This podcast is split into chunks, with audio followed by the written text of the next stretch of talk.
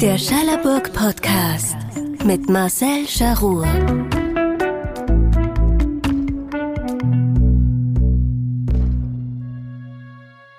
Es war einmal ein Bauer, der hieß Buin und lebte in der rumänischen Stadt San Nicolau Mare. Die kleine Stadt liegt direkt an der ungarischen Grenze und hat auf Ungarisch auch einen eigenen Namen.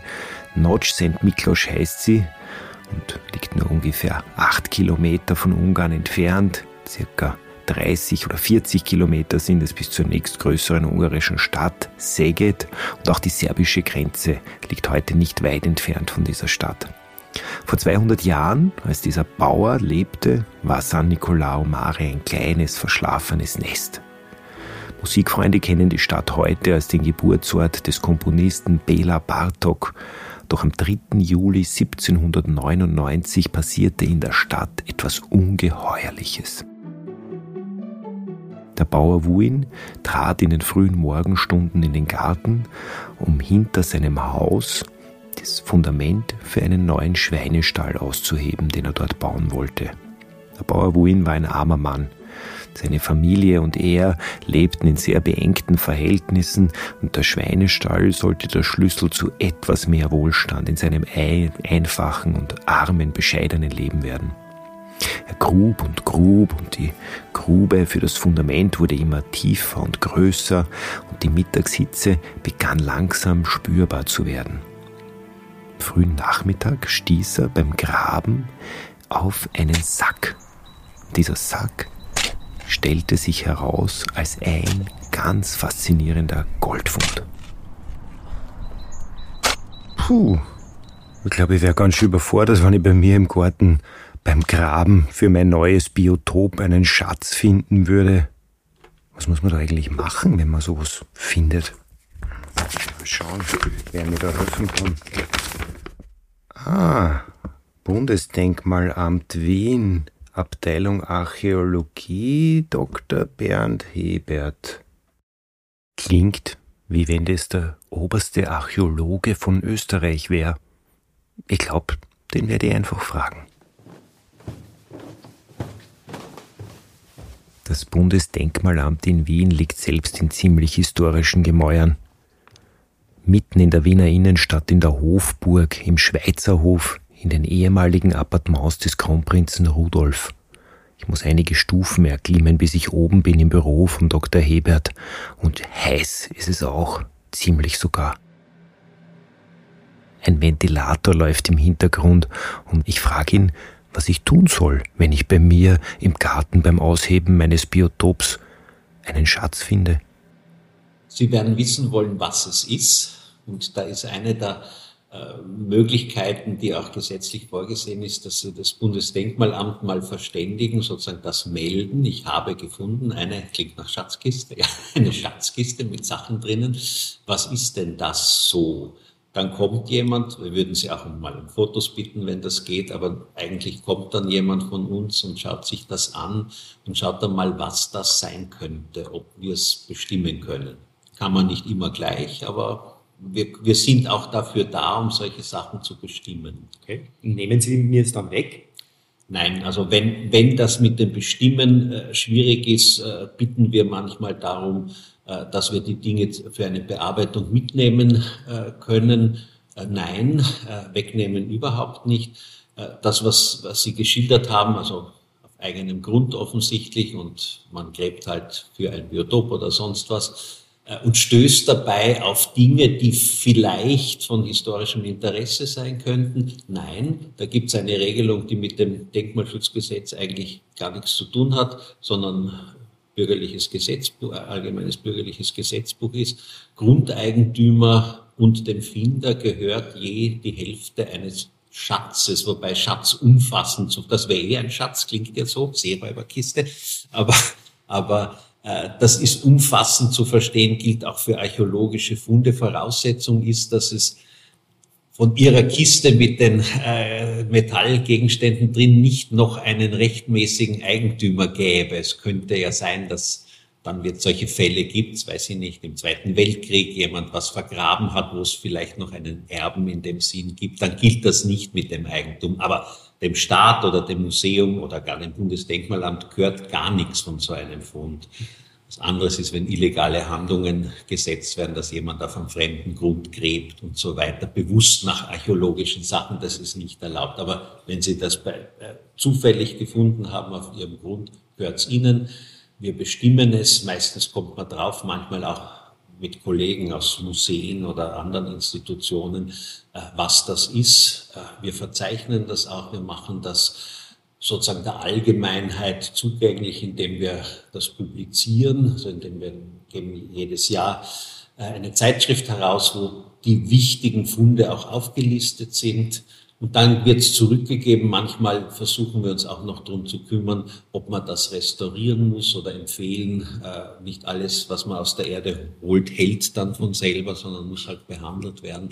Das ist eine der wichtigen Tätigkeiten der Archäologie am Bundesdenkmalamt, solche Fundmeldungen äh, zu behandeln. Und es kommen ziemlich viele Fundmeldungen eigentlich. Es ist sehr äh, gemischt vom Skelett in der Baugrube, das auch so ein klassischer Fall ist, bis eben zu wirklich einem, einem Schatzfund vor einigen Jahren ist hier in dem Raum äh, ein, zu einem Kollegen von mir, und ich war dann dabei, ein hergekommen mit einem Billersackerl, das voll mit Zeug war.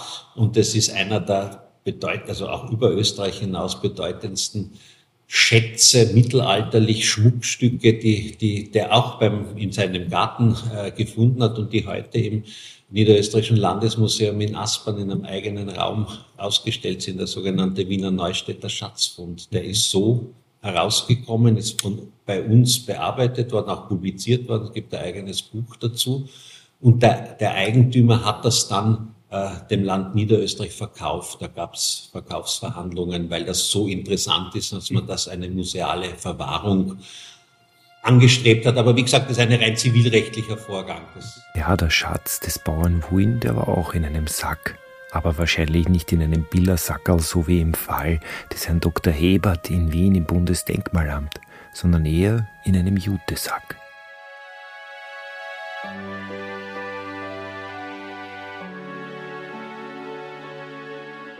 Nicht weniger als 23 goldene Gefäße fanden sich in diesem Sack und kamen in den nächsten Stunden zum Vorschein. Und man kann sich die Gesichter der Familie des Bauers Wuin vorstellen, als sie diesen Sack und all seinen Inhalt unter genaueren Augenschein nehmen.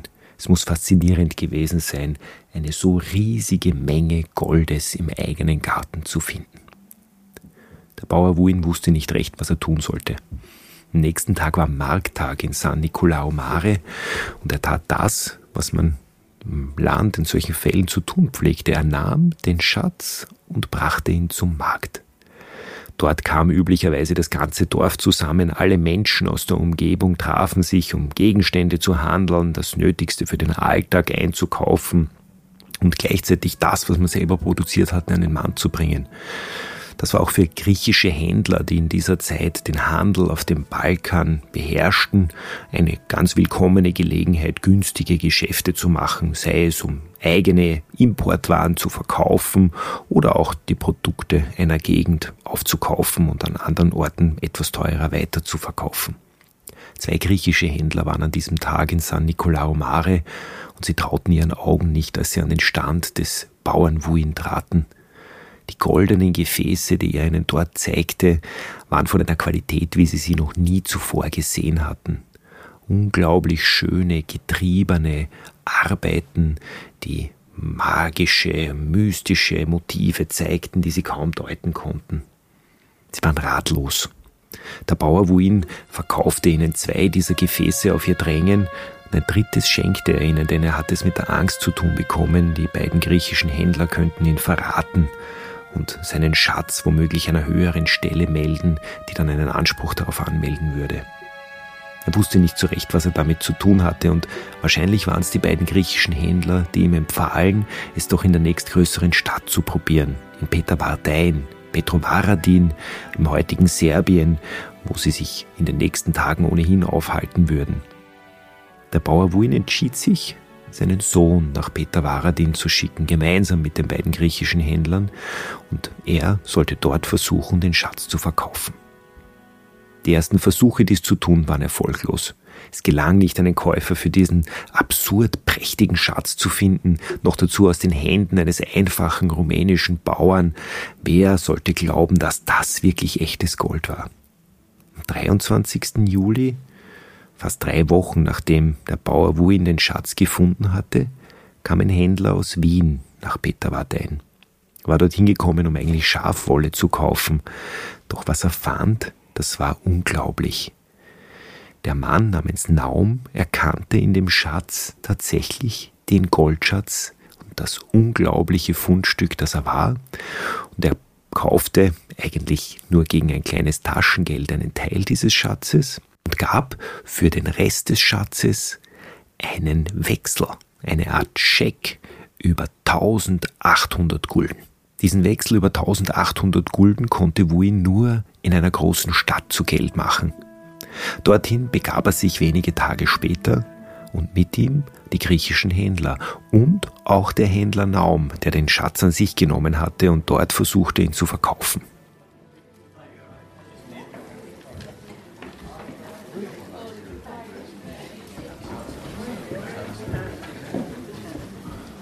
Heute ist bei uns auf der Schallerburg wieder ein Vortrag. Ich freue mich. Professor Falco Daim kommt aus Wien, einer der angesehensten Experten für die Awaren und der Kurator unserer diesjährigen Ausstellung über die Reitervölker im frühen Mittelalter in Europa. Bin gespannt, was er über den Schatz von Notch St. Miklos zu erzählen hat. Also einer der bedeutendsten Goldschätze des europäischen Frühmittelalters wurde am 3. Juli 1799 äh, in Nozemiklos gefunden, das damals zum Königreich Ungarn gehörte, äh, in Banat. Äh, das, äh, der Fund dort befand sich auf einem Landgut eines Christoph Graf Nako, wo die Landarbeiter äh, mit, seinen, mit seinen Söhnen neben seinem Weingarten einen Graben aushoben. Sie wollten diesen gerade etwas breiter machen, als plötzlich eine Schale aus der Wand fiel und sie nacheinander und das ist jetzt wörtliches Zitat, nacheinander 17 verschiedene Stücke fanden. Erst, da stimmt doch was nicht. Die haben doch den Schatz in ihrem Hinterhof gefunden und nicht beim Grafen Narko. Oder hat da am Ende irgendwer nicht die Wahrheit gesagt? Inzwischen hatte noch jemand von dem Schatzfund gehört. Es war der Graf Naco, der Grundherr von San Nicolao Mare, der eigentlich nach seinem Selbstverständnis das erste Anrecht darauf hatte, von so einem Fund verständigt zu werden. Nachdem das alles hinter seinem Rücken passiert war, sandte er so schnell er konnte einen Boten in die Stadt Pest, in der sich die Händler und auch äh, der Wiener Händler aufhielten, der versuchte, den Schatz zu verkaufen. Pest das ist ein Teil der heutigen Stadt Budapest, die es in dieser Form, so wie sie heute kennen, noch nicht gab. Und dort wurde der Bürgermeister alarmiert.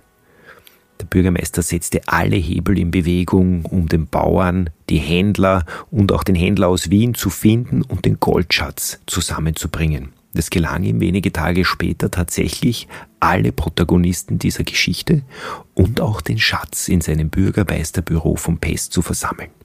Auf dem Tisch ausgebreitet waren 23 wunderschöne Goldgefäße und ein kleiner Klumpen Gold, der gerade eben von einem Pester-Juwelier eingeschmolzen worden war.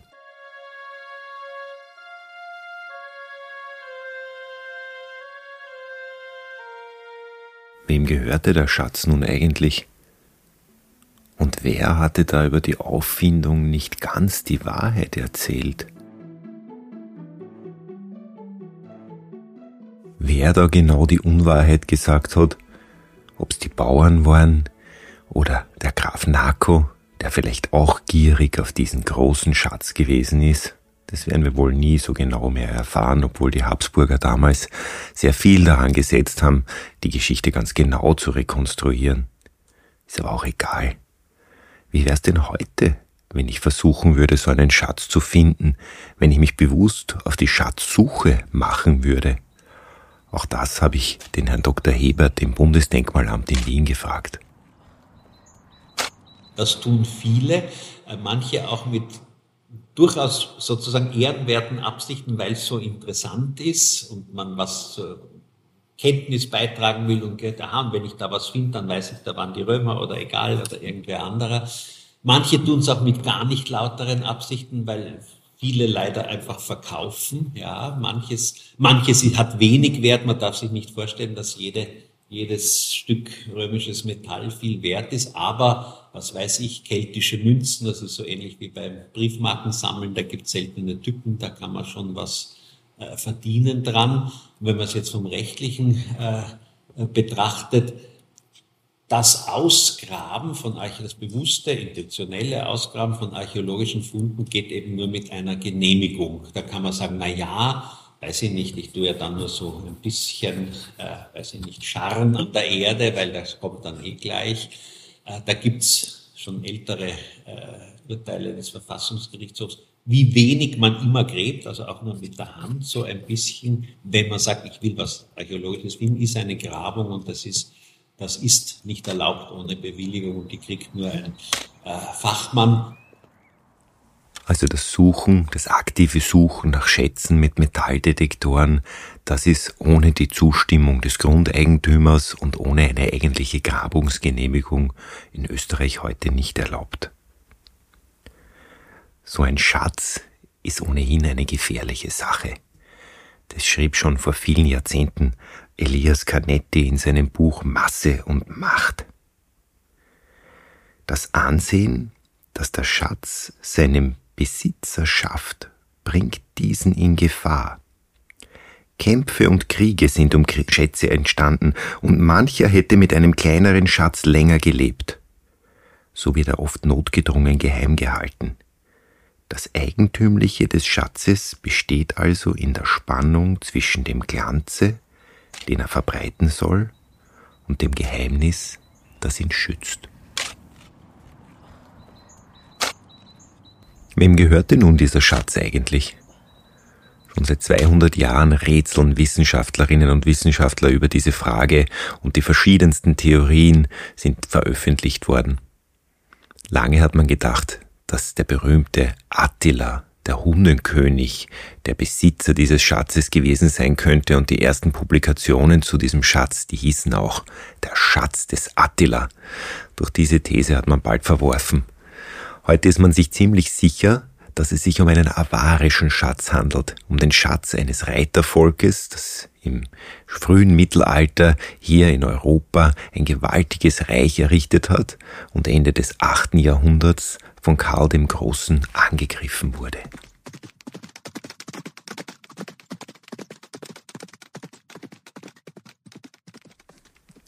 Nochmals Canetti.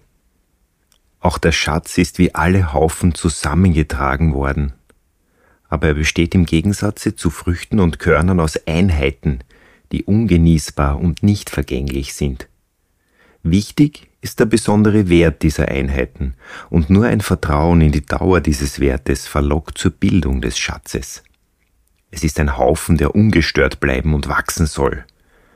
Gehört er einem Mächtigen, so reizt er andere Mächtige zum Raub.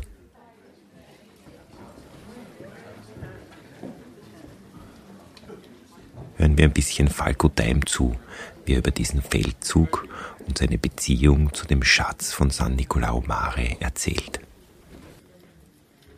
Von 791 bis 798 führte Karl der Große einen Heidenfeldzug gegen das Avanreich.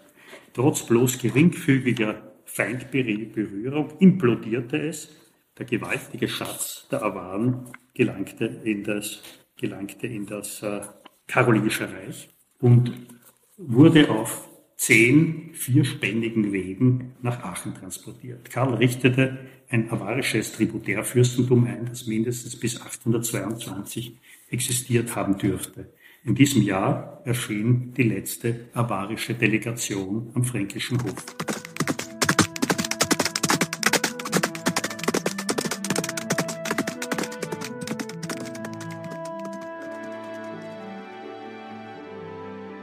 Ist, das, das, da hier ist der Kriegszug Karls des Großen, hat also bis, bis etwa bis Djör geführt und er ist dann selbst dann über Savaria dann wieder zurückgekehrt. Angeblich gab es da kaum Feindberührung. Äh, und äh, sein, aber seine, seine Pferde sind von angeblich von so einer Infektionskrankheit befallen worden und deswegen musste er umkehren. Ja. Aber trotzdem implodierte das Reich ohne, ohne große Schlachten. Die Karolinger Banden, das ehemalige Pannonien, zunächst lose, dann immer fest an das Fränkische Reich. Also es gibt, ich, also ich habe den schweren Eindruck, dass eine der Gründe, warum er den Aran-Feldzug auch geführt hat, vor allem auch die Rückführung äh, des, des ehemaligen römischen Pannonien in das Karolingische Reich war. Denn über die, über die, die Donau ist er offensichtlich nie gekommen und hat es auch gar nicht versucht. Also er hat sozusagen die alten Grenzen des Römischen Reichs wiederhergestellt. Er hat sich ja dann auch als römischer Kaiser wirklich gefühlt und hat also auch mit seinem, es ist eine eigene Geschichte, aber sozusagen mit seinem Engagement auch im Heiligen Land gezeigt, dass er tatsächlich bereit war, auch für das ehemals gesamte römische Reich auch Verantwortung zu übernehmen.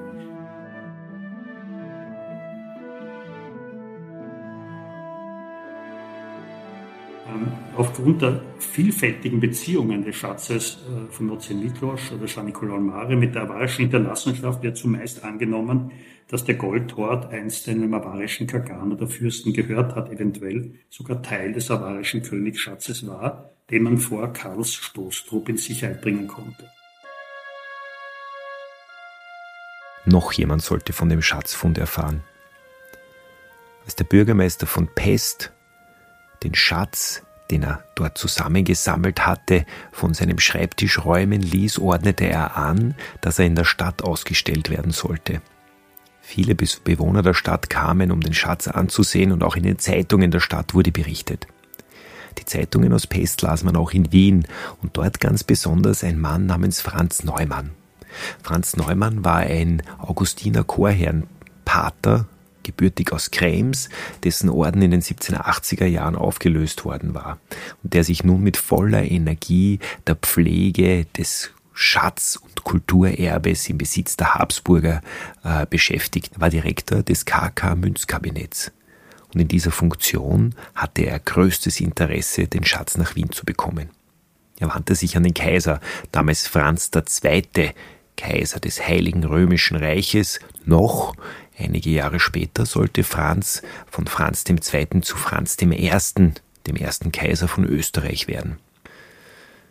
Franz II. hatte vielleicht andere Sorgen in diesen Jahren, als Napoleon gerade dabei war, sich zum Alleinherrscher von Frankreich aufzuschwingen und der mit Sicherheit als Gefahr für die Habsburger Monarchie wahrgenommen wurde. Aber er ließ anordnen, dass der Schatz nach Wien gebracht werden sollte. Und damit beginnt das letzte Kapitel in der Geschichte des Schatzes, denn er wurde tatsächlich den Sammlungen der Habsburger einverleibt und eigentlich ist er das bis heute. Denn im Kunsthistorischen Museum in Wien, wo er bis heute zum Großteil aufbewahrt wird, da befinden sich all jene Dinge, die auf die Sammlungen der Habsburger zurückgehen.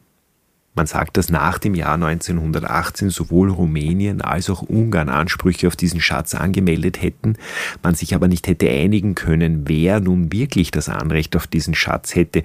Rumänien, der Staat, auf dessen Fläche, auf dessen Territorium sich der Fundort dieses Schatzes befindet, oder Ungarn, wo der Schatz eigentlich historisch gefunden wurde, im Königreich Ungarn, wenn man so möchte.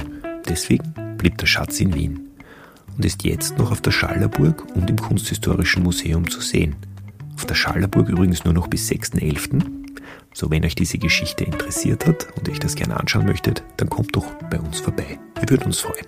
Alles Gute und bis bald. Geöffnet ist die Ausstellung Montag bis Freitag von 9 bis 17 Uhr, Samstag, Sonn- und Feiertags von 9 bis 18 Uhr. Übrigens, auch für Kinder bietet die Schallerburg ein spannendes Familienprogramm.